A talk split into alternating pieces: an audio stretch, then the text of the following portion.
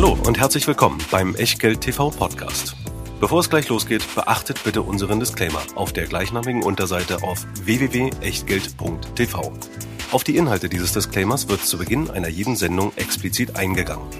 Und nun viel Spaß und gute Unterhaltung mit Tobias Kramer und Christian W. Röhl. Herzlich willkommen. Es wird mal Zeit für einen Zwischensport. In unserem Zwei-Wochen-Rhythmus ähm, verschieben wir jetzt quasi eine Woche nach vorne, weil wir die Feedback-Sendung ein bisschen vorziehen müssen, weil ich wegfliege. Und ähm, da dachten wir uns, naja, dann machen wir das einfach so, dass etwas früher die neue Sendung live geht und Feedback zu euch kommt. Feedback präsentiert von Christian Viröhl und Tobias Kramer. Die beide sehr, sehr erstaunt waren, das formuliere ich mir nochmal, das schneiden wir nicht raus, aber bevor ich äh, in der dritten Person von sich reden. Also, worüber wir sehr erstaunt waren und worüber wir uns auch sehr gefreut haben, auf der einen Seite, war eure sehr, sehr intensive Beteiligung bei der sehr kurzen, mit glaube ich 15 Stunden, sehr kurzen Öffnungsphase der Wunschbox. Aber ihr habt mal eben 257 verschiedene Aktien. Und zwar, das sind die regelkonformen Einreichungen gewesen. Jeder nur einen Titel. Das Problem dabei ist, wir können eben trotzdem nur sieben wählen. Wir haben äh, dann eben geklumpt und äh, gesehen, was wurde am häufigsten gewählt, was finden wir auch am interessantesten. Äh, wir werden aber ungefähr 250 Mal nicht die Vorstellungen erfüllt haben. Äh, dafür bitten wir aber so ein bisschen um Verständnis, weil ansonsten würde die Sendung ungefähr 14 Stunden dauern und äh, von der Vorbereitungszeit latent ausufern. Nicht ausufern wird etwas, was ihr seit der ersten Folge Echtgeld TV kennt, liebt und manchmal auch zum Vorspulen nutzt, der Disclaimer. Tja, Echtgeld TV ist keine Aufforderung zum Kauf oder Verkauf von Wertpapieren, ist keine Rechtsberatung, keine Steuerberatung, schon gar keine Anlageberatung, auch kein Ich mach sie reich TV, sondern wir geben unsere Meinung wieder heute zu sieben Aktien. Was ihr draus macht, ist eure Sache. Demzufolge übernehmen wir dafür auch keine Gewähr. Genauso wenig wie für Vollständigkeit, Richtigkeit und Aktualität der Unterlagen. Diese Unterlagen, wie üblich, könnt ihr natürlich wieder herunterladen in der Echtgeld TV Lounge. Könnt und sollt sie bitte gerne überall, wo ihr es für angemessen haltet, distribuieren, teilen, vervielfältigen, aber denkt dran, immer schön den Quellenhinweis dran lassen und gerne auch noch einen Verweis auf unsere Website, unsere Facebook-Seite, unsere Instagram-Seite oder unseren Twitter-Account mit dazufügen. Danke. Und falls ihr denkt, Christian hat heute die Jeansjacke angezogen, weil er auf Randale aus ist, weil er Krawall will, weil er ja. protestieren will, weil er motzen will, weil er schimpfen will, weil er laut werden will. Kann sein. Ähm, denn für Aktionäre gibt es ab und zu auch mal einen Grund, laut zu werden. Es gibt manchmal auch Gründe, sich einfach nur die Hand vor den Kopf zu schlagen. Ähm, auf dem Weg zur Steuergerechtigkeit gehen bestimmte Sachen gar nicht und einzelne davon hat die DSW zusammengefasst. Ja, vor allen Dingen die Sachen, die Olaf Scholz nur in den letzten Wochen verbrochen hat, muss man sagen. Erstens die sogenannte Finanztransaktionssteuer, die nichts anderes ist als eine Aktienstrafsteuer. Etwa nicht auf Derivate, sondern auf Aktien nur, und zwar Aktien großer deutscher Firmen. Das zweite Thema natürlich Solidaritätszuschlag wurde abgeschafft. Naja, für die meisten, vor allem aber nicht für Kapitalanleger. Auch da werden wir wieder zur Kasse gebeten. Und drittens, ähm, bei der Verrechnung von Verlusten im Falle einer Insolvenz soll jetzt die Verlustaufrechnung aufgedröselt werden. Das soll alles nicht mehr so sein. Da kann man natürlich immer sagen, na ja, gut, das bisschen Finanztransaktionssteuer, dieser Grenzfall Insolvenzen bei der Verlustverrechnung und das bisschen Solidaritätszuschlag. Naja, ich sag da immer nur, während den Anfängen, wenn man einmal anfängt mit einer solchen Finanztransaktionssteuer, dann ist es irgendwann eine Kleinigkeit, einfach nur den Satz zu erhöhen. Und wenn man einmal die Verlustverrechnung aufbohrt, äh, dann ist ganz schnell auch in anderen Fällen als im Insolvenzfall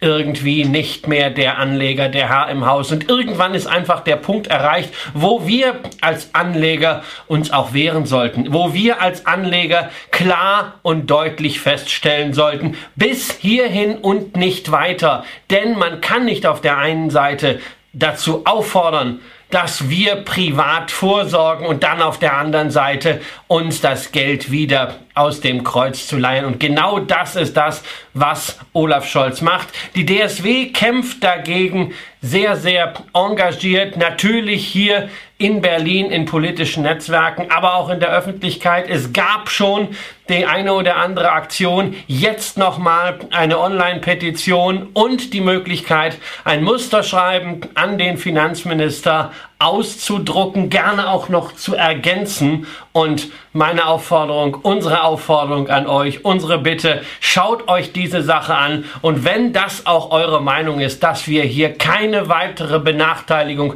von Privatanlegern durch den Fiskus haben dürfen, dann druckt den Brief aus, schreibt gerne noch was dazu, was euch einfällt und ab an den roten Olaf, damit wir ein möglichst starkes Zeichen hier nach Berlin senden gegen Steuerungerechtigkeit, gegen Steuerwillkür und für eine faire Investmentkultur. Und man muss dabei eben auch immer sagen, dass es gar nicht darum geht, jetzt dagegen zu protestieren, dass Vermögendere oder ähm, ja, äh, Leute mit mehr Einkünften mehr zahlen. Darum geht es überhaupt nicht. Es geht vor allen Dingen darum, dass Rechtsrahmen geschaffen werden und dann einfach eingerissen werden. Das ist in, vers in, verschiedenen Stellen immer wieder passiert und dass Politik dann nicht irgendwann mal auch begreift, dass ein Job auch darin bestehen könnte, Dinge einfacher zu machen und dabei möglicherweise sogar auch gerechter. Das soll nämlich auch gehen und damit möglicherweise auch bei der Erhebung von bestimmten Steuern, die aufwandsreich sind, Zeiten sparen, Menschen in Ministerien äh, oder in Behörden auf einmal umzuorientieren, damit sie sich auf die zehn möglicherweise verbleibenden Steuerarten, damit würde Deutschland höchstwahrscheinlich gut auskommen, damit sie sich darauf konzentrieren, möglicherweise nicht gezahlte Steuern noch nachträglich eintreiben, das wäre ja auch mal ganz gut, und ansonsten äh, das Ganze ein bisschen besser aufstellen. Und hier geht's extrem durcheinander. Man kann sich im Moment auch gar nicht alle diese Vorschläge in ihrer Tiefe durchlesen, weil es so viel ist. Und Steuergesetzgebung kann eben auch, wie gesagt, einfach sein. Und in Deutschland sollte sie dringend einfacher werden. Und da brauchen wir nicht hier noch ein Sonderlöckchen, da noch eine Ecke und da noch eine Extraseite.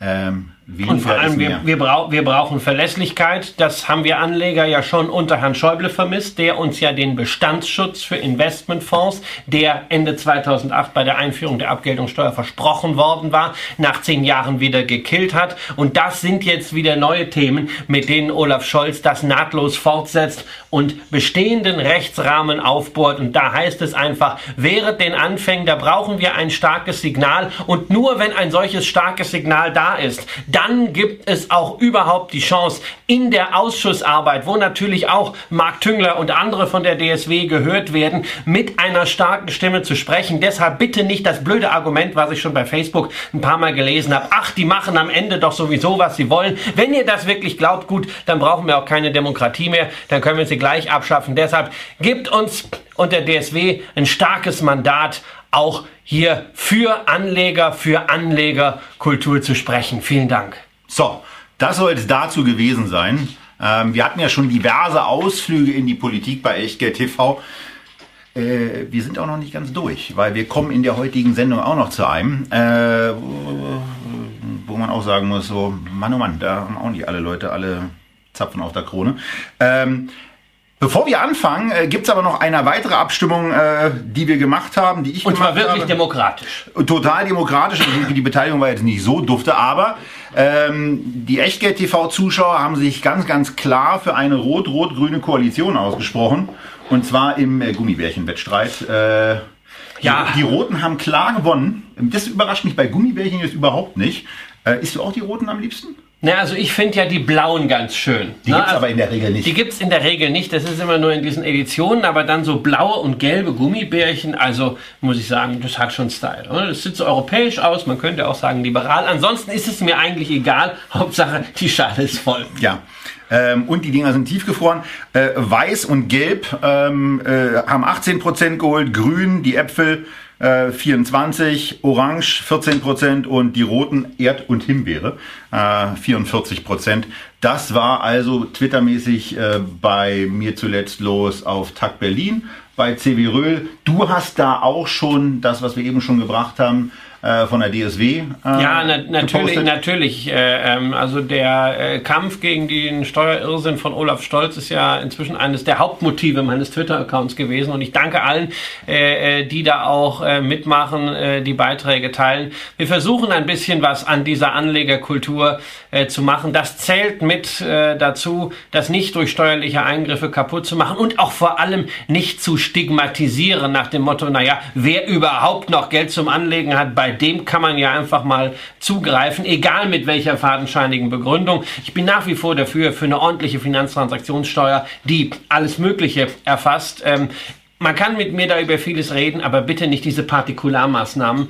Nein, du kriegst die, äh, äh, ich will jetzt eigentlich, es ufert sonst aus. Äh, Du, du kriegst eine Finanztransaktionssteuer ja dann nicht so durchgesetzt, weil irgendeiner wird mit großer Wahrscheinlichkeit ausscheren und den müsstest du dann eigentlich, wenn du sie weltweit durchsetzen willst oder wenn Ja. du sie auch europäisch wirklich durchsetzen willst, ächten äh, und dann sagen Ja, sie, warum, äh, warum scheut man denn davor zurück, eine Finanztransaktionssteuer auf Derivate zu machen? Warum nur auf Aktien? Warum nicht auf Derivate? Du, Ja, also das ist das erste Problem. Da geht es überhaupt nicht um global und sonst was, sondern da geht es darum, dass äh, ähm, bewusst ein ganz kleiner Bereich nur äh, genommen wird. Das trifft nur Privatanleger, die äh, die Aktien kaufen. Die ganzen institutionellen, die Großbanken, die Investmentbanken, die ja angeblich schuld waren an der Finanzkrise, die man zur Rechenschaft ziehen wollte mit dem Konzept einer Finanztransaktionssteuer, die lachen sich ins Fäustchen. Und ausgerechnet ein solches Konzept, das Kleinsparer benachteiligt, kommt von einem Sozialdemokraten, der sich auf einer dieser Regionalkonferenzen auch noch hinstellt und sagt, ich bin ein treuer Sozialdemokrat. Das hat überhaupt nichts Sozialdemokratisches. Das spuckt jeder Basis der Sozialdemokratie ins Gesicht, dass so jemand auch allen Ernstes die Zeit hat, auf 23 Regionalkonferenzen als Finanzminister und Vizekanzler der Bundesrepublik Deutschland diesen Dummsülz abzusondern, das ist ein Skandal. Sorry, jetzt kommen wir lieber mal zu den Aktien, sonst reg ich mich zu viel auf und das ist nicht gut für meinen Blutdruck. offensichtlich. Nee. Offensichtlich. Ähm, Feedback. 257 Titel wolltet ihr hören. Wir haben es mal auf sieben heruntergedimmt. Und ähm, ja, wir fangen an mit einem Asset Manager, mit einer Cashmaschine, mit einem Unternehmen aus Kanada und die heißen Brookfield Asset Management. Und äh, man sieht schon, wenn man solltet ihr das nicht sehen, weil ihr das als Podcast hört, ähm, dass ein KGV 2018 bei 11,5, in 2019 dann mal 23,7. Also man sieht schon mal, da ist eine gewisse Flexibilität und auch Volatilität bei den Ergebnissen. Ähm, aber die Herrschaften zahlen seit 23 Jahren zumindest Dividende, haben sie seit 17 Jahren nicht gesenkt und seit 8 Jahren dann eben auch erhöht. Rendite ist ein bisschen mau, aber ansonsten geht es ja bei so einem Unternehmen eigentlich nicht so sehr darum, äh, wie die Dividendenrendite ist, sondern was sie für ein Business machen. Und das machen sie sehr, sehr, sehr gut. Ja, vor allen Dingen auf welchem Niveau? Gemessen an der Marktkapitalisierung reden wir hier über den drittgrößten Asset Manager der Welt. Und dafür ist Brookfield Asset Management äh, sicherlich relativ unbekannt, auch wenn die beiden Vorstände mal vor einiger Zeit als mögliche Nachfolger von Warren Buffett gehandelt wurden. Ähm, ja, wer eine solche Firma aufbaut, quasi aus dem Nichts, äh, ist natürlich automatisch mit im Töpfchen drin. Ähm, dabei geht's fast um ähnliche Geschäfte wie Warren Buffett sie macht, denn anders als zum Beispiel bei BlackRock haben wir es hier nicht mit einem aktiven Asset Manager oder einem Index ETF Asset Manager zu tun, sondern einem alternativen Asset Manager, der jetzt nicht in Rückversicherungen agiert, sondern vor allem mit Unternehmensbeteiligungen arbeitet. Private Equity ist das Stichwort, aber eben nicht nur Private Equity. Weitere Schwerpunkte dabei sind Infrastruktur, insbesondere solche öffentlich-privaten Partnerschaften überall auf der Welt, erneuerbare Energien und Immobilien. Also alles das, was wirklich abseits des Mainstreams läuft, ja, und in einer Welt, in der man sagt, na, Anleihen lohnen eigentlich nicht mehr, weil es ja keine Zinsen mehr gibt. Aktien sind vielleicht schon ziemlich gut gelaufen. Was sind die Alternativen? Da ist man natürlich mit diesen Alternative Assets, wie Brookfield Asset Management sie vor allem für institutionelle Kunden anbietet, richtig, richtig gut unterwegs. Und man hat eben einen Kümmerer, äh, der, sich, der sich um das eigene Geld auch kümmert und das Ganze dann eben auch sehr erfolgreich tut. Äh, was die Solidität des Unternehmens anbelangt, da gibt schon mal der Piotrowski-Score ein relativ deutlich Signal, sieben von neun Punkten. Ähm, das ist schon mal sehr, sehr ordentlich. Was eben auch ordentlich ist, ist was anderes. Es gibt ja dieses allgemeine, diese allgemeine Aussage, Cash is King. Wir haben das mal erweitert um das Thema Profitability Rules. Äh, denn Cash ist schön, klar, und äh, das, in bestimmten kritischen Phasen kommt es auch genau darauf an. Aber langfristig geht es eben um Profitabilität. Und wir haben hier mal ähm, aus einem Universum von 50 Beteiligungsgesellschaften 10 ausgewählt, die wir nach Profitabilität und das eben gemessen EBITDA auf die Assets under Management, also die ganz rechte Spalte sortiert haben.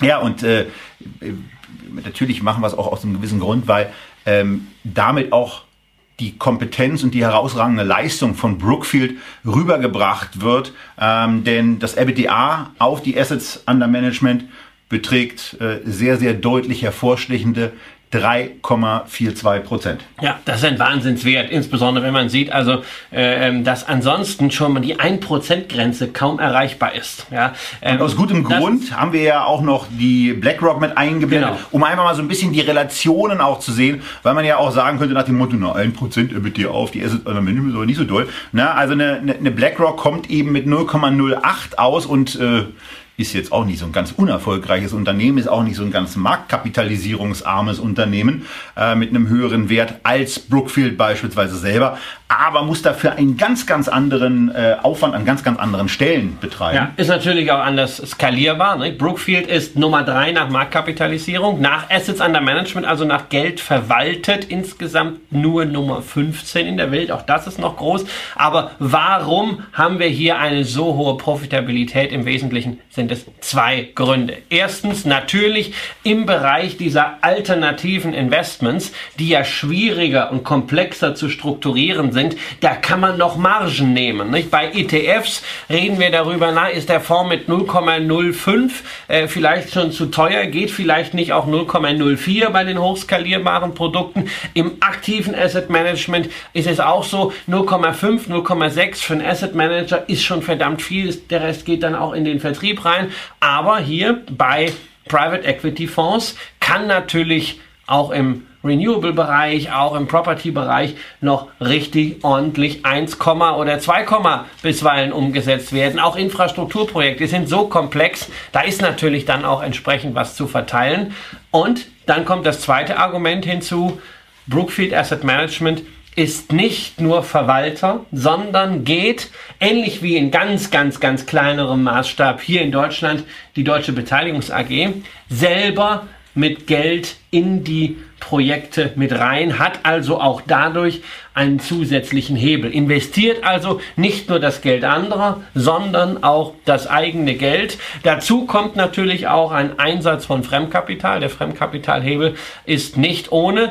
Plus eine intelligente Struktur, denn einzelne Bereiche von Brookfield Asset Management sind auch wieder börsennotiert. Es gibt also tatsächlich eine Brookfield Renewable Energy, es gibt eine Brookfield Property und es gibt eine Brookfield Infrastructure. Und an den ersten beiden hält man auch noch Anteile. Da kann man sich natürlich, wenn man jetzt speziell sich zum Beispiel an erneuerbaren Energien beteiligen möchte, auch selber die Aktie kaufen, sehr dividendenstark, wäre schon wieder ein eigenständiges Thema. Hier oben hat man eine Gesellschaft, die einerseits selber sehr erfolgreich investiert, andererseits Erträge damit generiert, dass sie das Geld anderer gegen Marge verwaltet. Zwei Dinge. Erstmal, äh, seit Anfang 2019 ja, äh, nicht, dass ich den Chart hier falsch lese, seit Anfang 2019 gelaufen wie Hulle.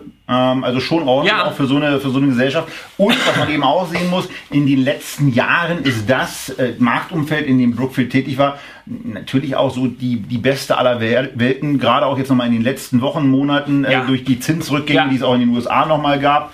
Das ist schon ganz Ja, und nett. natürlich auch im Private Equity Geschäft. Ja, das Private Equity Geschäft macht 65 Prozent vom äh, Umsatz bei Brookfield aus. Das kann man ungefähr auch dann äh, rüberskalieren auf die äh, veranlagten Assets. Äh, und natürlich alles, was mit dem Kauf und Verkauf von Unternehmen zu tun hat, war die letzten zehn Jahre äh, quasi ein Sterntalergeschäft. Ja, ich meine, du musstest nur die Hände aufhalten und das, das Geld reinkommen. Aber es wird natürlich auch schwieriger. Die Bewertungen von Unternehmen sind deutlich gestiegen. Es gibt weniger Deals. Warren Buffett beklagt sich regelmäßig darüber. Ähm, und da ist die Frage, wie weit ist das nach oben skalierbar? Das stellt sich nicht nur bei Brookfield Asset Management, das stellt sich eine Stufe tiefer bei dem Unternehmen, was na, bei der Profitabilität auf zwei kommt, aus der Schweiz, die Partners Group, die nur Private Equity Fonds machen. Ähm, aber solange dieses Kapitalmarktumfeld anhält, wird man mit Brookfield Asset Management sehr, sehr nachhaltig Spaß haben. Das heißt, wer die Aktie hat, bloß dabei sein. Für einen Neueinstieg, muss ich sagen, ist es mir momentan ein bisschen zu sehr overhyped. Da darf man auch mal einen Rückschlag abwarten. Ja, also gerade der, der 2019er Chart äh, spricht halt eine relativ eindeutige Sprache und ähm, sicherlich ein qualitativ hochwertigstes Unternehmen. Ähm, aber es gibt eben auch qualitativ hochwertige Unternehmen, die in einem spannenden Marktumfeld tätig sind und ähm, auch mal günstiger zu haben sind. Wo wir gerade davon sprechen, dass es hervorragende Unternehmen gibt, die in einem spannenden Marktumfeld unterwegs sind, dort eine gewisse Burggraben-Situation entwickelt haben und möglicherweise auch gerade kurstechnisch etwas vors Maul bekommen haben, da sind wir jetzt bei der Unternehmung, um die es jetzt geht. Wir sind bei der CompuGroup, bei CompuGroup Medical.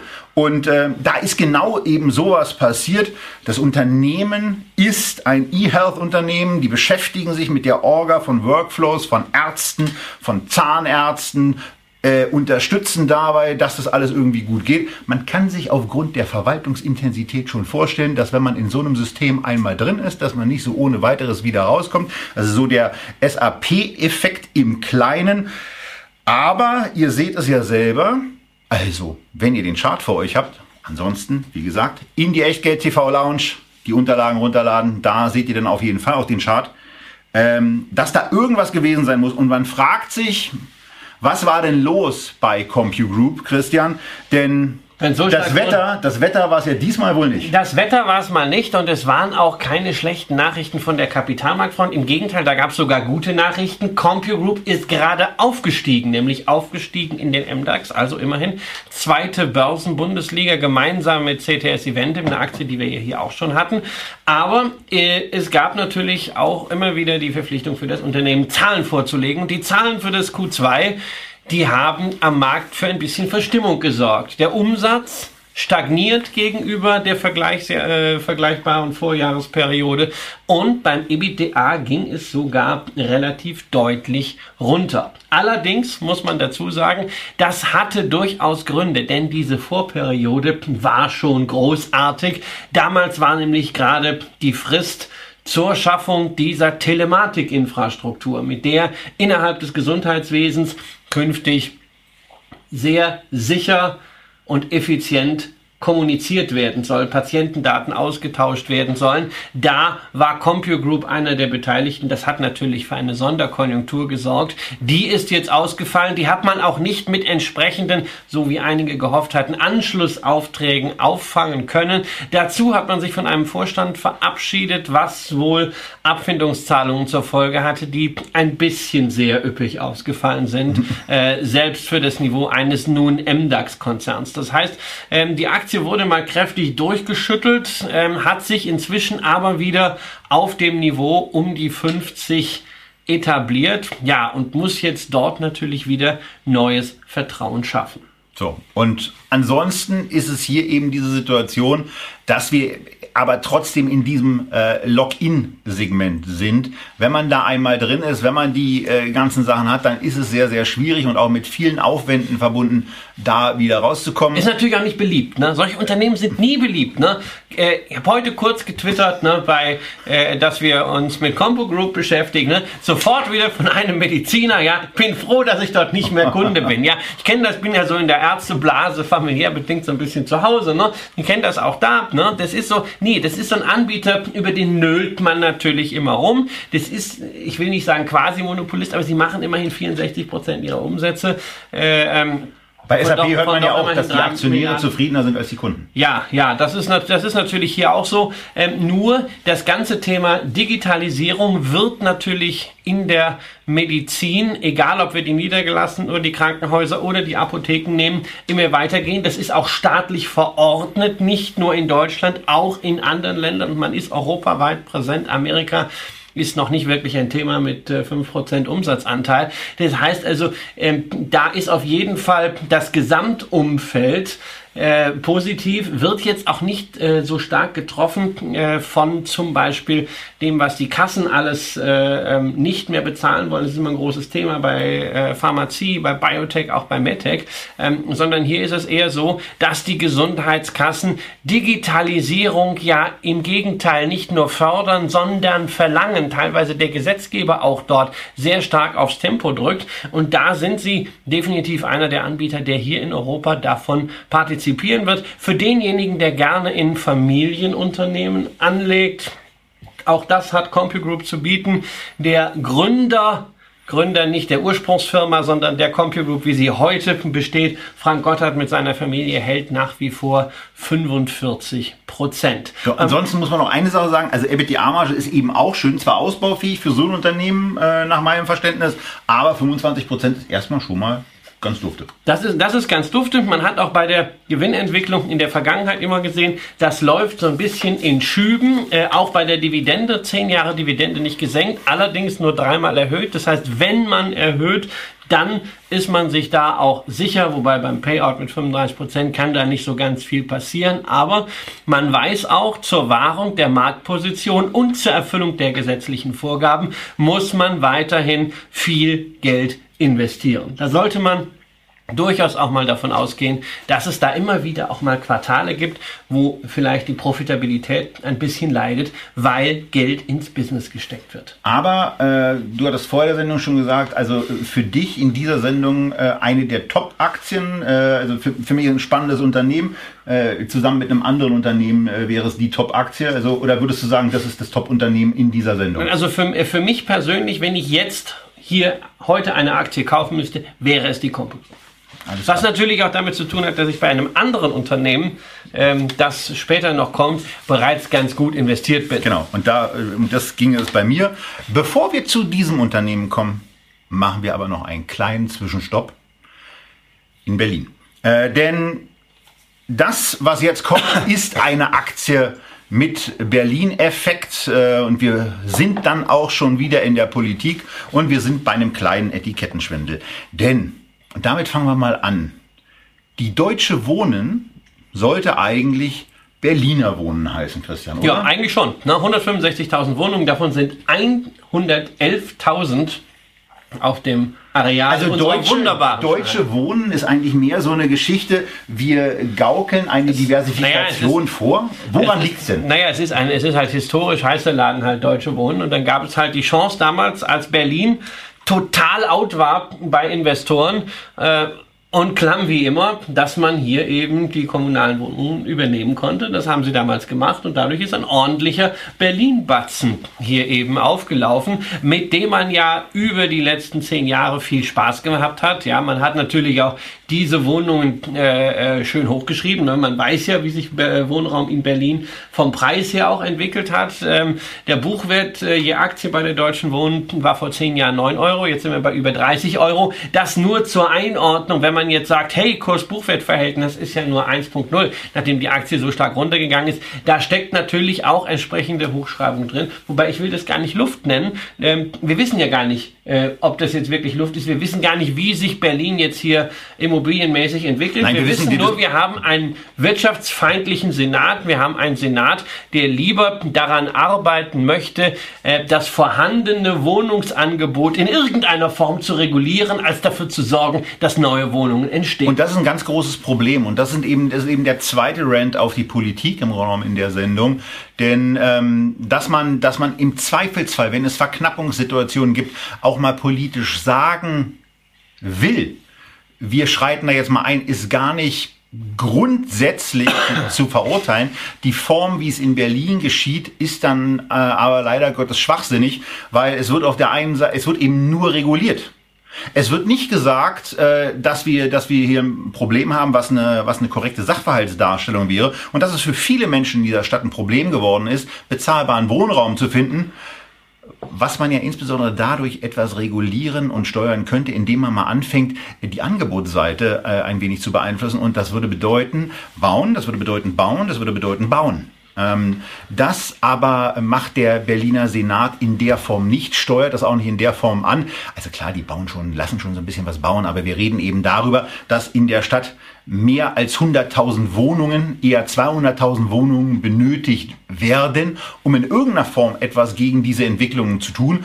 Und von den Steuerungsmaßnahmen, die jetzt vom Berliner Senat in zumindest einen Referentenentwurf äh, nach dem sich der äh, Ansturm auf Frau Lomscher ergossen hat. Das ist die äh, Senatorin für Stadtentwicklung und ähm, die diesen Entwurf erstmal so vorgestellt hat und so ein bisschen unausgegoren hatte, der ist jetzt in einen Referentenentwurf gegossen worden der auch noch ein bisschen merkwürdig ist. Nein, der ist total toll. Der ist total toll, weil die Bezirksämter sollen künftig entscheiden, ob man denn unter diese 30%-Regel fällt. Also man muss den Antrag beim Bezirksamt stellen. Ne? Also Bezirksamt, das ist das, wo man hier für die Bürgerangelegenheiten äh, hingeht. Und wenn man sich mal den Spaß macht, kann man ja auch als Nicht-Berliner einfach mal gucken, wenn man jetzt mal einen Termin Kann kriegt, ich aber konkret ja? was zu sagen Ja, geht, äh, geht, im, geht im November vielleicht ein Termin. Also nee. das heißt... Nee, nee, das stimmt nicht. Doch. Also ich habe gerade, ich habe es gerade versucht. Die Ämter, die Ämter werden komplett überlastet sein. Dann ja. Natürlich. Dann ja, die, sind, die, fahren, die fahren jetzt bereits am Anschlag. Ja, sprich mit den Leuten, wenn du mal da bist. Meine Frau war gerade diese Woche wieder äh, bei einer sehr freundlichen Mitarbeiterin zur Verlängerung des Reisepasses für unseren, für unseren Sohn. Ähm, die werden Grund, die, die, die Leute, die dort arbeiten, die tun einem ja leid. Ja, die werden komplett vom Senat alleine gelassen, kriegen immer mehr Aufgaben, werden von den Bürgern entsprechend angepumpt und arbeiten da in einem Ambiente. Da würdest du selbst bei einer, in einer Autowerkstatt sagen, da kannst du nicht arbeiten. Das mufft ja noch nach Erich Honecker da. Also zumindest bei uns in Mitte. Ja, also das ist ohne Zweifel ein Grund äh, und ohne Zweifel ein Thema. Ähm, aber es sind also zumindest gehen die Termine einigermaßen, also schneller als du gesagt hast. Also November stimmt nicht. Ich hatte gerade äh, am Samstag äh, meinen Termin für die für den neuen Reisepass ähm, beantragt und ich darf am 14. Oktober ist es, glaube ich. Großartig. Äh, äh, zu irgendeinem. 14. Oktober, was haben wir heute? Hm? Heute haben wir den. Oh ja. Na, wir hatten glaube ich den ersten neunten, als ich das gemacht habe. Also anderthalb Monate Vorlauf um einen neuen Reisepass beantragen ja. zu können. So, also um nicht zu sagen dürfen. Also das ist das politische Umfeld. Äh, jetzt das, mal zurück zu Deutsche das, Wohnen. Dass man, das, dass man das Umfeld, man kann jetzt über dieses Umfeld sagen, naja, das ist jetzt, das ist jetzt sozialistisch. Man kann, man kann auch sagen, das ist nicht investorenfreundlich. Man kann aber zumindest, äh, glaube ich mal, ganz pragmatisch und objektiv feststellen, es ist ein problematisches Umfeld geworden. Und da frage ich mich einfach als Anleger, ist der Discount, den ich hier kriege, so groß, dass es sich schon darauf lohnt zu sagen, naja, das problematische Umfeld wird am Ende gar nicht so problematisch. Und da habe ich halt ein bisschen meine Zweifel, auch wenn ich im Vergleich einfach mal schaue, wie sich die Deutsche Wohnen in den letzten Jahren relativ zu anderen deutschen Immobilienunternehmen entwickelt hat und natürlich auch zu europäischen Immobilienunternehmen. Und selbst jetzt, nachdem die Aktie also kräftig abgestraft wurde, ist sie immer noch ungefähr auf demselben Niveau wie beispielsweise eine LEG. Sie war lange Zeit deutlich besser, in fünf Jahren verdoppelt. Eine Vonovia steht jetzt ein bisschen besser da. Der Durchschnitt der europäischen Immobilienwerte gemessen am iShares Europe Property Yield Index ist nur halb so gut gelaufen. Also ich erkenne hier noch nicht den ganz, ganz großen Discount und ich muss auch generell sagen, ich würde mir momentan keine Wohnung in Berlin kaufen. Warum soll ich dann ein stark Berlin dominiertes Immobilienportfolio kaufen? Warum soll ich überhaupt unbedingt ein deutsches Immobilienportfolio kaufen? Der große Vorteil im Gegensatz zum Investor, der jetzt Wohnungen kauft, ist ja, wir als Aktionäre können sehr einfach breit streuen und insofern und können auch sehr, sehr einfach und ja. sehr, sehr schnell und sehr, sehr kostengünstig genau. im Vergleich zu einer Immobilienanlage umentscheiden. Genau. Und warum soll ich mir dann so eine Aktie inklusive allem in Berlin, also nicht in Berlin, in Deutschland, 15 äh, Prozent, wenn der Makler voll mit drin hängt und die Erwerbssteuern dann eben auch noch gezahlt werden. Ja. Notar muss auch noch bezahlt werden. Warum soll ich also mir dann, warum soll ich mir dann so eine, äh, so eine Aktie wie Deutsche Wohnen an dieser Stelle kaufen? Ähm, so groß ist der Discount nicht. Ähm, da muss ich das Risiko nicht eingehen. Es ist auch jetzt nichts Spezielles wie jetzt eine, was weiß ich, Public Storage, ja, die ein ganz spezielles Geschäftsmodell. Mein Gott, es sind halt Wohnungen, die meisten sind in Berlin. Mir ist es zu riskant. Wenn ich momentan in Immobilien investieren möchte, dann entweder in absolute Spezialitätenaktien oder ganz breit den Developed Property Markets. Den hatten wir auch schon von iShares in einer Sendung Feedback, Fonds und ETFs könnt ihr im Archiv wiederfinden oder natürlich das europäische Pendant. Übrigens, ganz wichtig, mir persönlich zumindest ohne Großbritannien. So, das soll's zur Berliner Wohnen oder offiziell ja Deutsche Wohnen gewesen sein. Und ähm, damit kommen wir zu einem Titel, der adelig ist, der ein Aristokrat ist, der günstig ist, der eine wirkliche Piotrowski-Perle ist, neun von neun Punkten, der eine dreiprozentige Dividendenrendite anbietet und ähm, dann und, auch noch günstig bewertet, also günstig bewertet, hatte ich schon gesagt, mit dem 15er KGV daherkommt. Und der einen Namen hat, bei dem man Albträume kriegt. Johnson ist ja schon schlimm, aber Johnson und Johnson, und der hat ja tatsächlich wirklich einen Bruder, Boris Johnson, das ist furchtbar, aber zum Glück geht es nicht um Briten, es geht nicht um den Brexit, sondern es geht um den größten Gesundheits-Healthcare-Konzern der Welt. Ja, Dividendenaristokrat. Ähm, Johnson Johnson, sehr häufig hier in Deutschland geläufig bekannt durch die Konsumermarken. Ja, also zum Beispiel die gute Penatencreme oder Neutrogena oder was haben wir noch? Listerine. Listerine nutze ich auch jeden Morgen. Hast du noch irgendeine Marke im Angebot? Carefree? Carefree zum Beispiel, ja. Also alles das, was man kennt, dann denkt man immer, ach, Johnson Johnson, naja, das ist so, so Gebrauchskosmetik, na von wegen. Dieser Konsumermarkt, die Marken, die wir kennen, das sind bloß 17 Prozent vom Umsatz, ja. Ähm, wenn wir die, das Thema Babypflege nehmen, da ist Johnson Johnson einer der ganz großen Spieler weltweit. 1,8 Milliarden Dollar Umsatz machen die damit, ja. Man merkt es aber trotzdem nicht, es sind nur 2,3 Prozent vom Umsatz. Womit machen sie den Rest vom Umsatz? Naja, die Hälfte wirklich mit Pharma, also klassischer Entwicklung von Medikamenten, genauso wie eine Novartis, genauso wie eine Roche, genauso wie eine Pfizer, genau mit denselben Problemen. Natürlich dass man eine Pipeline braucht, aber gleichzeitig auch mit denselben Instrumenten, mit Forschungspartnerschaften, mit einer ganzen Reihe von Übernahmen und dann sind sie darüber hinaus zu einem Drittel Umsatzanteil auch noch im Bereich MedTech, also Medizintechnik und Diagnostik tätig. Das heißt, wir haben also eine Aktie hier, die den kompletten Gesundheitsmarkt abdeckt ohne den Betrieb von Krankenhäusern, aber alles andere ist drin und schon vor dem Hintergrund muss man sagen, absolutes Basisinvestment. Basisinvestment für Healthcare, Basisinvestment auch für Anleger, die einfach mal starten wollen, zum Beispiel mit einer auf Kontinuität und Rendite ausgelegten Dividendenstrategie. Das ganz große Wachstum ist hier natürlich nicht drin, aber wir haben einen Dividendenaristokraten mit einem fairen Payout knapp über 50 Prozent. Das ist keine Selbstverständlichkeit bei Pharmawerten. Da sehen wir häufig deutlich höhere Werte. Trotzdem eine ganz gute Rendite von drei Prozent.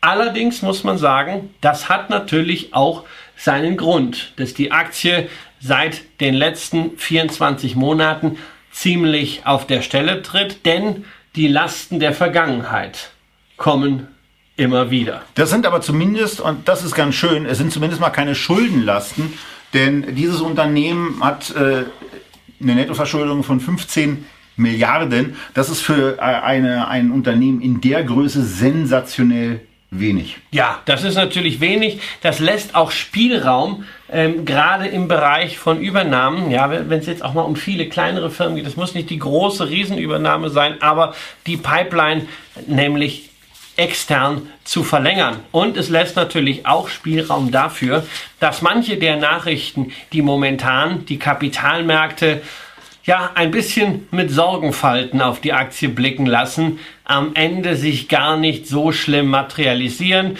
Johnson Johnson hat wie fast jeder Pharmahersteller immer wieder Schadensersatzfälle gehabt. Es gab zwei Fälle, die jetzt wirklich relevant waren. Das eine äh, war vergiftetes Babypuder aus den 70er äh, und 80er Jahren. Eine sehr, sehr lange Geschichte, sehr traurige Geschichte, die jetzt äh, entschieden worden ist, wo man 4,8 Milliarden ähm, insgesamt an Schadensersatz und Strafzahlungen hatte. Und dann haben wir natürlich in den USA ein riesiges Desaster, nämlich äh, die Op äh, Opioidkrise ähm, wo wirklich Menschen äh, zu Süchtigen und zu Zombies äh, mutieren äh, durch diesen exzessiven Verbrauch von äh, Opioiden, Missbrauch von Opioiden. Da wurde jetzt in Oklahoma festgestellt, ähm, gerichtlich, dass äh, Johnson Johnson daran eine Mitschuld trägt und sie wurden verdonnert zu 572 Millionen Dollar Strafe. Bei so etwas zuckt natürlich die Börse immer zusammen. Das ist hier nicht in der Form wie bei Bayer.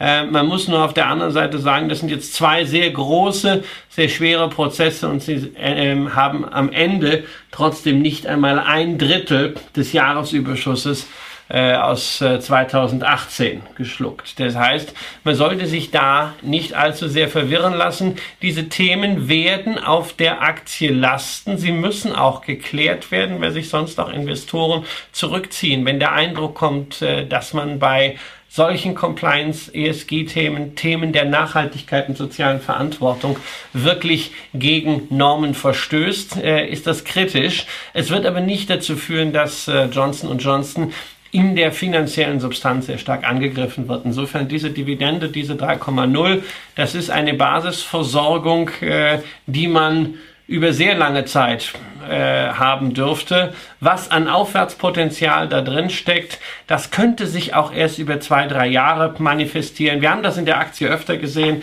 dass es längere Zeiten seitwärts ging. Der Chart ist auch so ein bisschen treppenmäßig, schon im Grunde seit der Jahrtausendwende. Drei, vier Jahre muss man Geduld mitbringen, dann geht's plötzlich 50 Prozent nach oben. Dann hat sich dieses Potenzial angestaut, wird abgebaut. Aber die Wartezeit, wie gesagt, wird versüßt mit einer dreiprozentigen Dividendenrendite.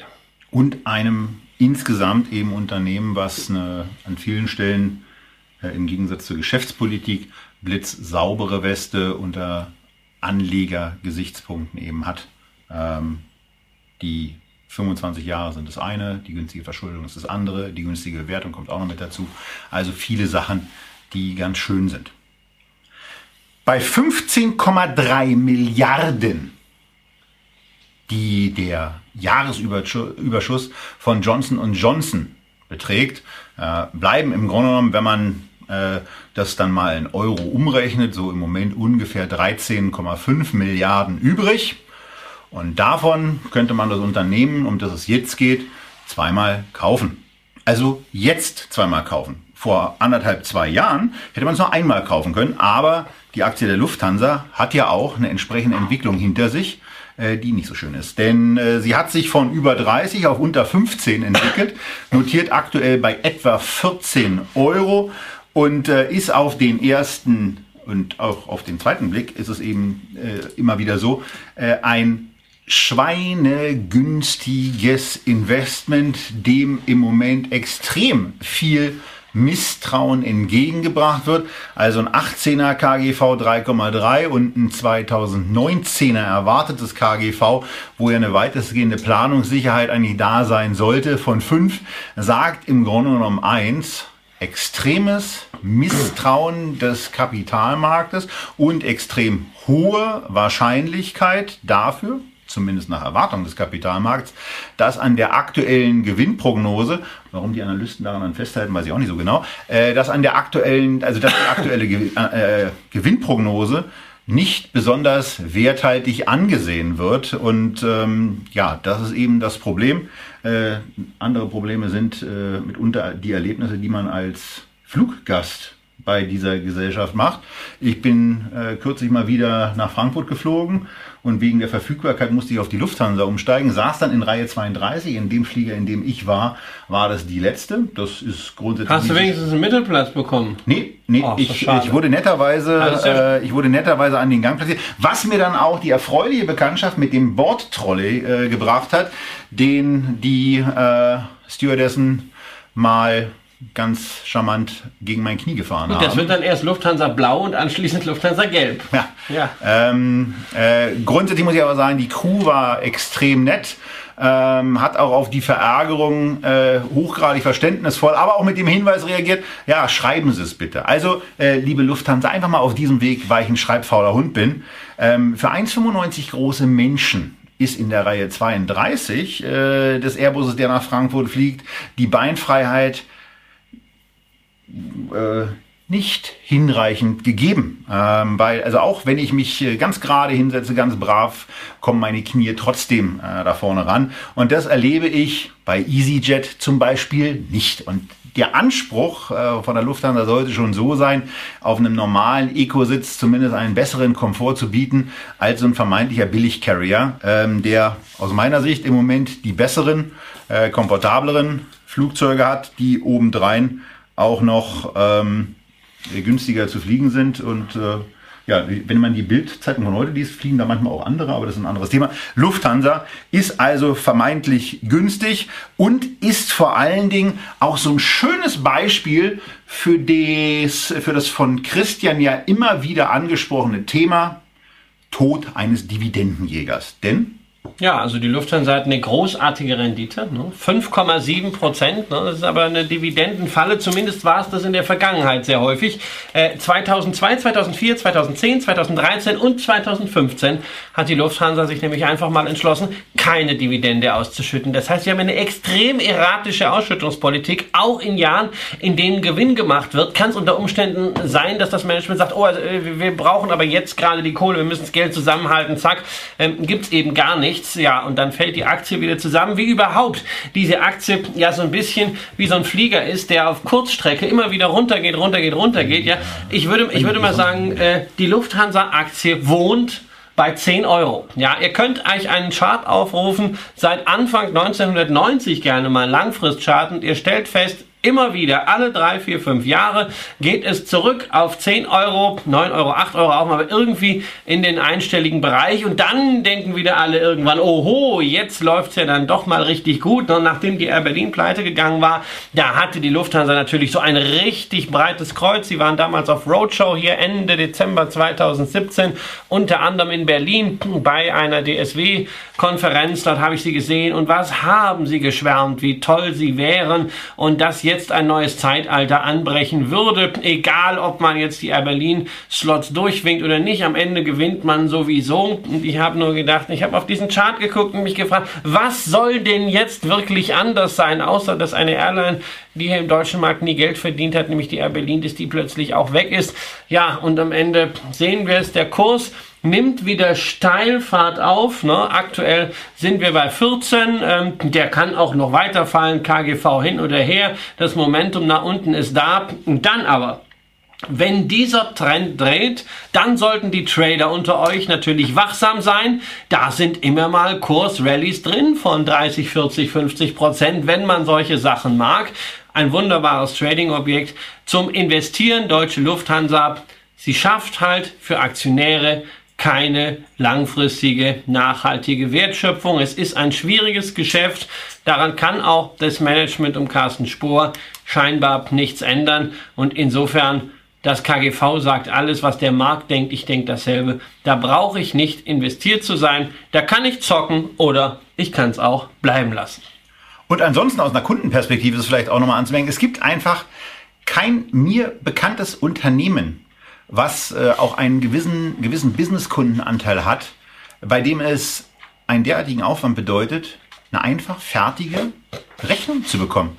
Warum muss ich eigentlich dieses schwachsinnige Passenger Receipt immer mühsam runterladen? Das hat bei Air Berlin alle haben sie selig und äh, alle vermissen sie im Übrigen auch immer geklappt, dass man die Rechnung bekommen hat. Das klappt bei EasyJet sehr einfach. Das klappt bei der Deutschen Bahn sehr einfach. Das klappt bei Uber einfach. Das klappt bei FreeNow. Das klappt selbst bei den dusseligen Rolleranbietern so, dass man, wenn man sie als Spesen anrechnen wollen würde, es einfach könnte.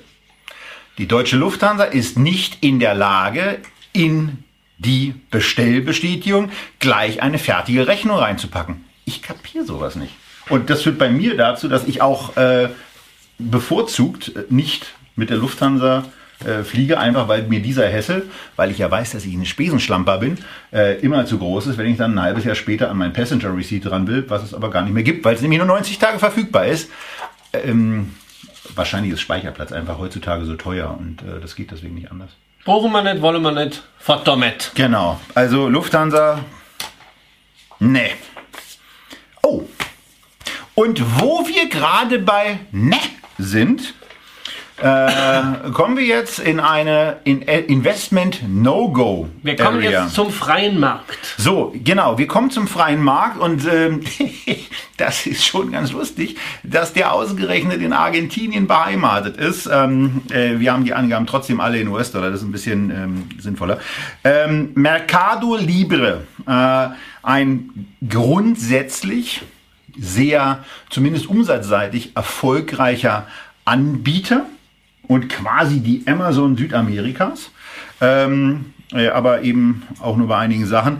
Hat eine ganz entspannte, äh, hat eine ganz spannende Entwicklung hinter sich. Wenn ihr euch da mal den Chart anguckt, seht ihr bis 2016 äh, hinein eine, eine Sache, die ganz toll ist. Die machen, die machten nämlich Gewinne. Äh, der Aktienkurs machte relativ wenig ähm, damit. Und ab 2017 machten sie weniger und auch gar keine Gewinne. Dafür vervielfachte sich aber der Aktienkurs. Warum zum Geier ist das ich, passiert? Ich möchte den Kollegen Kramer zunächst einmal äh, korrigieren. Der Aktienkurs machte relativ wenig. Also von 2009 bis 2016 hat sich der Aktienkurs, glaube ich, irgendwie ver 140-fach. Das kann man natürlich sagen, dass das relativ wenig ist. Aber ähm, ja, in der Tat. Also die letzten zwei Jahre, 2014, 2016, wurde es dann ein bisschen langweilig. Man könnte das ein Aber so von 2011 bis 2015? Ja, da war nicht mehr ganz so viel Musik drin. Man könnte das so ein bisschen das Ebay-Syndrom nennen. Nicht auch bei Ebay, ne? also einer der ältesten Marken im Internet, die es heute noch gibt, hat man ja irgendwann gesagt, ach Mann, das ist ein bisschen eingeschlafen. Wo ist denn das Wachstumspotenzial? Die waren auch hochprofitabel. Wo war das Wachstumspotenzial? Dann ging noch PayPal ab, ja, und ähnlich war das bei denen auch nicht ganz ohne Grund, denn äh, die haben eine gemeinsame Vergangenheit mit eBay. eBay hat 2001 äh, 20 Prozent an Mercado Libre beteiligt, hat es 2016 übrigens dann rausgehauen und äh, ja, danach brauchte man irgendwie eine neue Story. Man, man äh, arbeitet nach wie vor. Aber die Unternehmen, die eBay verkauft, die sollte man sich schon mal angucken. Oder? Genau, das genau. Also vom schlecht. Kursverlauf muss man das ja auch sagen. Ähm, und Mercado Libre ähm, ist so etwas wie die lateinamerikanische eBay. Äh, man hat einen Marktplatz. Also eher auch da Korrektur eher eBay als Amazon. Ja, natürlich. Es ist eine Plattform eher und es ist eher das alte eBay, denn man hat äh, auf der einen Seite einen Marketplace, eben diesen Mercado Libre. Ähm, man hat aber auch eine Payment Solution mit dabei, äh, ähm, das äh, ähm, äh, Mercado Pago, äh, was sehr eng natürlich angelehnt ist an PayPal. Man hat aber dann gesagt, okay, wir brauchen ein bisschen mehr, insbesondere weil Mercado Libre lange Zeit, naja, quasi Monopolist im E-Commerce in Lateinamerika war ähm, es kamen Wettbewerber dazu, teilweise auch äh, aus dem Ausland mit, mit Zweigstellen. Dann haben wir gesagt, wir brauchen wieder USPs und man hat massiv investiert, einerseits in dieses Payment, massiv investiert auch in äh, die damit zusammenhängenden äh, Credit Facilities und auch in Logistik, das heißt in eigene Zustelldienste. Ähm. Das wiederum hat halt etwas geschaffen, was Investoren an der Wall Street in solchen Werten momentan mögen. Nämlich plötzlich war es nicht mehr das Unternehmen, was man ganz gut einschätzen konnte und wo dann irgendwo der Deckel drauf war. Plötzlich war da wieder eine wahnwitzige Strategie und Investoren neigen momentan, wenn ein Unternehmen halbwegs in der Lage ist, eine Story gut darzustellen, dazu, dass wenn man nicht so genau weiß, was die Zukunft bringt, man das gerne, zumindest eine Zeit lang, in rosigen Farben sieht und deshalb haben wir hier auch oder einen Aktienkurs oder einen Aktienkurs aufpustet genau. und irgendwann sticht mal einer genau. rein und das Ding platzt. Ich meine, ein USP bei 1,5 Milliarden äh, Dollar Umsatz wäre ja beispielsweise Nein. auch mal sowas wie Gewinne. Könnte man ja auch mal auf die Idee kommen. Nein, aber ähm, Investoren wollen momentan natürlich natürlich äh, Wachstum sehen. Und dann kommt natürlich auch eines hinzu, E-Commerce und Emerging Markets. Dann auch noch der Emerging Market, der aus Sicht der Wall Street vor der Haustür ist. Ja, und nicht diese bösen Chinesen. Das ist eine Story, die passt einfach in den Zeitgeist. Ja, ja. und solche zeitgeistigen Stories, die werden aufgeblasen, aufgeblasen, bis auf ein Niveau, wo man sich als vernünftiger Anleger an die Birne fasst. Also, wir haben hier im Porträt KGVs drinstehen von 798, ja, fürs aktuelle Jahr. Das ist natürlich alles Quatsch. Ich habe mal ein bisschen nach vorne geguckt, und zwar richtig weit nach vorne, äh, und zwar zwei Jahre nach vorne äh, in den Schätzungen. Was wird denn geschätzt? Und selbst da werden hier, wird noch ein KGV für 2021, ja, von 54 zugrunde gelegt. Ja, da sind wir bei einer Amazon nicht mal bei der Hälfte und bei Alibaba, ist ja auch Internet und Emerging Market, sind wir gerade mal bei 14. Das heißt, was hier läuft, ist natürlich wirklich eine coole Story, die aber momentan richtig Konkurrenzdruck hat, die ihre Profitabilität verloren und mühsam wiederherstellen muss und die aber witzig bewertet ist. Und wer in dieser Aktie drin ist, nach meinen Augen, dem gehört mal ordentlich ein herzlicher Glückwunsch ausgesprochen. Und Wahnsinn, wer das Ding gepackt hat. Allerdings hier, wenn es eine Spaßposition ist, je nachdem, wie ihr das Spaßportfolio führt, naja, die kann sich in zehn Jahren auch nochmal verdoppeln, verdreifachen. Das kann ja alles auch was werden. Ähm, wenn es ein wirklich strategisches Portfolio ist, würde ich mal darüber nachdenken, irgendwo ein Limit einzusetzen, dass man vielleicht zumindest den Großteil der Gewinne mitnimmt, weil dieses Niveau, selbst wenn alle Prognosen aufgehen, zu rechtfertigen dauerhaft, das wird eine schwierige Kiste. Mhm. Mindestens. Und wer an Wachstum interessiert ist, dem sei ein Zweiteiler empfohlen. Nämlich zum einen die Tenberger 1, welche Aktien haben sich mit welchen Merkmalen eigentlich seit 2009 bis 2019 besonders gut entwickelt. Und Teil 2, noch relativ frisch, welche Aktien könnten sich nach einem strategischen und nach einem Bauchansatz ähm, bis 2029 aus unserer Sicht eigentlich gut entwickeln. Da seht ihr dann auch, dass Wachstum auch profitabel möglich ist. Und ähm, ja, also äh, für mich ist das so dermaßen gar nicht dieses Ding. Das, da weiß ich gar nicht, äh, was ich dazu noch sagen soll. Naja, zumindest sind sie in einer sicheren Jurisdiktion. Argentinien ist ähm, ein schönes Urlaubsland, ein schlechtes Land aus meiner Sicht zum Investieren. Ähm, deswegen äh, ruhig mal ab jetzt zumindest Finger weg davon. Äh, es wird Zeit für eine neue Ära und wir sind im Energiesektor angekommen und beim nächsten Etiketten. Wir haben heute, äh, also die Deutsche Wohnen war schon Etiketten, aber New oder Next Era Energy klingt so blumig. Man denkt sich so, ja, die machen bestimmt ganz tolle Sachen. Machen sie auch. Äh, aber nur zu einem Drittel. Denn mit dem Rest, und das ist ein richtig großer Versorger, gar keine Frage, mit dem Rest sind sie immer noch bei Kohle, bei Gas.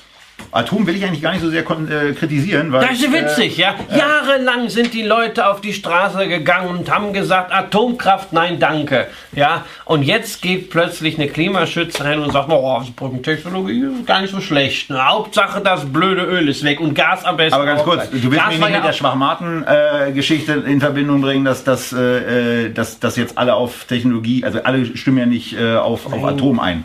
Also das stimmt ja nun nein, so nein, nicht. Nein, nein, nein, aber das, also wir haben, wir, kommen, wir, kommen, wir einfach, kommen wir einfach zur Aktie. Wir haben es hier zu tun mit dem größten Versorger der Welt, wenn wir einfach mal Marktkapitalisierung nehmen. Der einzige, der einzige Versorger übrigens weltweit, der über 100 Milliarden Dollar schwer ist. Ja, 5 Millionen Kunden, vor allem in Florida. Und in der Tat, ja, äh, das Unternehmen ist halt nicht erst in den letzten zehn Jahren entstanden, sondern ist eine Holding von einer ganzen Reihe, teilweise sehr traditionsreicher Versorger. Und da ist natürlich Kohle dabei, da ist Öl dabei, da ist Gas dabei, da ist Nuklear dabei. Gleichzeitig muss man sagen, kein anderes Unternehmen der Welt hat in den letzten 20 Jahren so viel Geld in Sonne und vor allem Windenergie gesteckt. Und mittlerweile kommen sie anhand ihrer Ressourcen, um Energie zu produzieren, auf, ein Viert, äh, auf ein, eine Quote von einem Drittel, ja, 15.000 von 46.000 Megawatt, die in erneuerbaren Energien sind. Das ist genau dieser Prozess, den man hat. Die Energiewende ist eben nicht revolutionär, sondern sie läuft evolutionär und Next Era ist dafür ein sehr, sehr gutes Beispiel. Nicht also viele Sachen richtig gemacht, ohne ja. den Zweifel. In vielen Sachen, in die man in der Historie einfach drin war, noch drin. Äh, mir war vor allen Dingen wichtig, dieses ein Drittel darzustellen, und auch lobend darzustellen, vollkommen ja. richtig, äh, dass, es, dass es toll ist. Da werden sie sicherlich auch noch stärker, aber zwei Drittel sind dann eben äh, in dem, in dem äh, konventionellen Bereich, wobei, äh, also das ist ja der Punkt, ähm, also zumindest dieses, dieses Atomthema, äh, wenn CO2 in den nächsten 20 Jahren stark gespielt werden soll, wird man an Atomenergie nicht komplett vorbeikommen, äh, denn auch der Aufbau von genug Ressourcen im äh, im Next Era Bereich, im erneuerbare Energien-Bereich, der wird eben A, ein bisschen Zeit und auch ein bisschen Geld kosten. Wo wir von Geld sprechen, muss man aber bei Next Era auch noch eins hervorheben, dass es ihnen offenbar in ihrer Kapitalmarktkommunikation äh, gelungen ist, äh, diese neue Ära auch so begreifbar zu machen, dass äh, viele Leute bereit sind, eine sehr, sehr ordentliche Prämie für diesen äh, normalerweise eigentlich deutlich günstiger bewerteten Sektor zu bezahlen. 18er KGV bei knapp 30 und auch das 2019er KGV bei 26,2, was eine Gewinnsteigerung, äh, die auch ganz ordentlich ist für einen, Versorger, zwar äh, dokumentiert, aber mit 15 Prozent in etwa dann eben auch deutlich unterhalb des KGVs ja. ist. Also von daher, das ist schon ordentlich. Ja, aber man darf natürlich nicht vergessen, Versorgerbranche ist insgesamt sehr gut gelaufen, profitiert davon, dass Anleger Ersatz suchen für Anleihen und da sind natürlich vermeintlich sichere Cashflows aus dem Versorgerbereich äh, sehr, sehr beliebt. Ähm, unter den Versorgern ist NextEra sicherlich äh, einer der teuersten, also teurer. Da fällt mir eigentlich nur noch die dänische Orsted ein, ja, die auch als, als Windkraftbetreiber natürlich Investoren, viele grüne Investoren anspricht. Normalerweise werden Energieversorger eher mit dem KGV 15 bis 17 gehandelt. Allerdings sind sie auch normalerweise deutlich wachstumsschwächer. Das heißt, wir sehen hier schon eine Wachstumsprämie in einem insgesamt sehr, sehr begehrten, sehr, sehr defensiven Sektor. Wir haben hier immer noch eine Dividendenrendite von 2,5 Prozent stehen. Das bei einem rund 70-prozentigen Payout. Also beim Payout ist jetzt auch nicht mehr ganz so viel Luft. Nächstes Jahr wird die Aktie in den Olymp der Dividendenaristokraten aufsteigen, wird also die 25. Anhebung in Folge voll machen, sofern der Himmel nicht zusammenbricht. Und man muss sagen, insgesamt das Management eben nicht so das klassische, bisweilen ein bisschen schnarchige Versorgermanagement, sondern die sind schon sehr, sehr committed auf die Bedürfnisse des Kapitalmarktes. Das zeigt die Dividendenpolitik, das zeigt auch der Leverage, sprich die Verschuldung, mit der man hier arbeitet. Das zeigen auch die Aktivitäten im Bereich Unternehmenswachstum, denn man verwaltet nicht den Status quo, sondern es wird immer wieder etwas übernommen, gerade zum 01.01.2019 voll integriert Gulf Power, wiederum 500.000 neue Kunden, wiederum neue Wachstumsmöglichkeiten im Bereich Renewable Energy. Das ist schon sehr, sehr aktiv. Man hat dazu eine Limited Partnerschaft. Für Deutsche ist es immer ein bisschen kritisch zu äh, bekommen. Ähm, äh, Nochmal abgespalten für den Betrieb der erneuerbaren Energien. Auch die ist börsennotiert. Auch das ist wieder ein Finanzinstrument. Also was Financial Engineering angeht, haben die auch einiges drauf. Eine sehr, sehr kapitalmarktorientierte Gesellschaft. Ja, ich gucke hier parallel gerade noch ein bisschen was anderes, weil hier eine Nachricht reingekommen Ja. ist, die ich mal ganz kurz Nee. überprüfen wollte. Nur, nur ich muss halt, äh, ich muss halt einfach sagen, mir wäre äh, die Aktie auf dem momentanen Niveau für einen Einstieg zu teuer. Wenn man dort rein möchte, einfach mal, über Qualität brauchen wir hier nicht zu streiten, einfach mal auf die Watchlist legen, vielleicht auch mal ganz simpel mit dem Lineal arbeiten oder mit dem 100-Tages- oder 200-Tages äh, äh.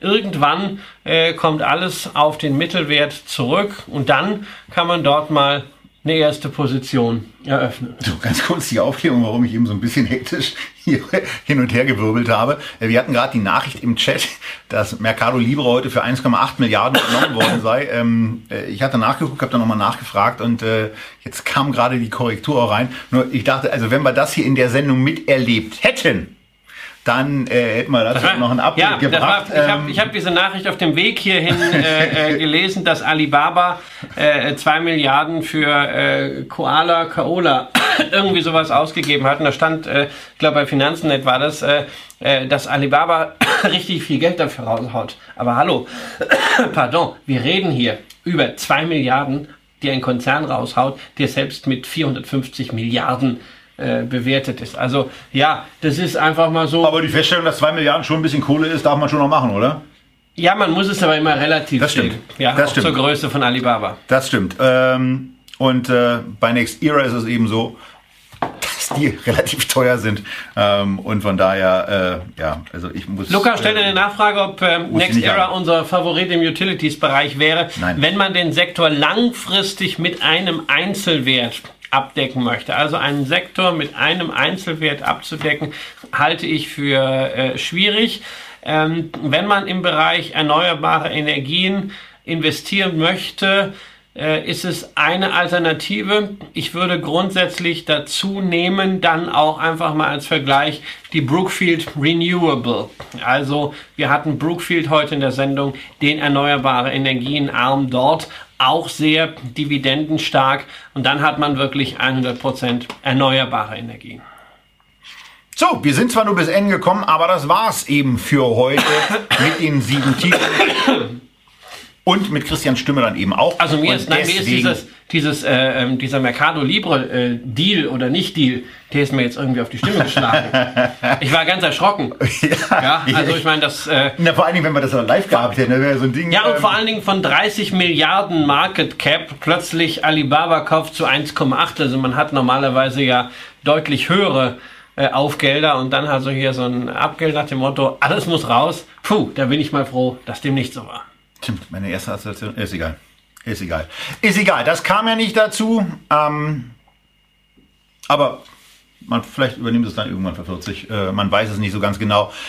Wenn das passiert, dann ähm, wäre es rückblickend betrachtet keine so gute Entscheidung gewesen, diese Aktie zu verkaufen, wenn sie für 40 Milliarden übernommen werden. Aber äh, möglicherweise weiß man dann auch ein Unternehmen, was man sonst noch verkaufen müsste, denn jemand, der dafür 40 Milliarden zahlt, ja, da fällt mir dann auch nicht mehr viel zu ein. Ähm, ansonsten wollen wir euch die freudige Mitteilung noch machen, dass wir endlich Millionäre sind. Und zwar dank euch, ähm, also zumindest bei Echtgeld TV, haben wir die Millionen Abrufmarke jetzt geknackt. Ähm, man sagt ja immer, die erste Million ist die schwerste. Wir freuen uns mit euch auf die zweite zu kommen. Begleitet uns auf der Reise, guckt auch fleißig nochmal alte Sendungen nach. Vor allen Dingen die Just Two Sendung aus dem Oktober letzten Jahres. Wir haben auch in 2018 eine spitzenmäßige rattenscharfe Sparplansendung gemacht, die gerade für Einsteiger äh, super ist. Und ansonsten sei euch natürlich in der Tat auch die Tenbagger Sendung nochmal wärmstens ans Herz gelegt. Das war's für heute. Wir sehen uns in zwei Wochen wieder. Über die genauen Termine informieren wir euch in unserer E-Mail oder in unseren E-Mails, die ihr erhaltet und sagen aus Berlin bis zum nächsten Mal und tschüss. Tschüss.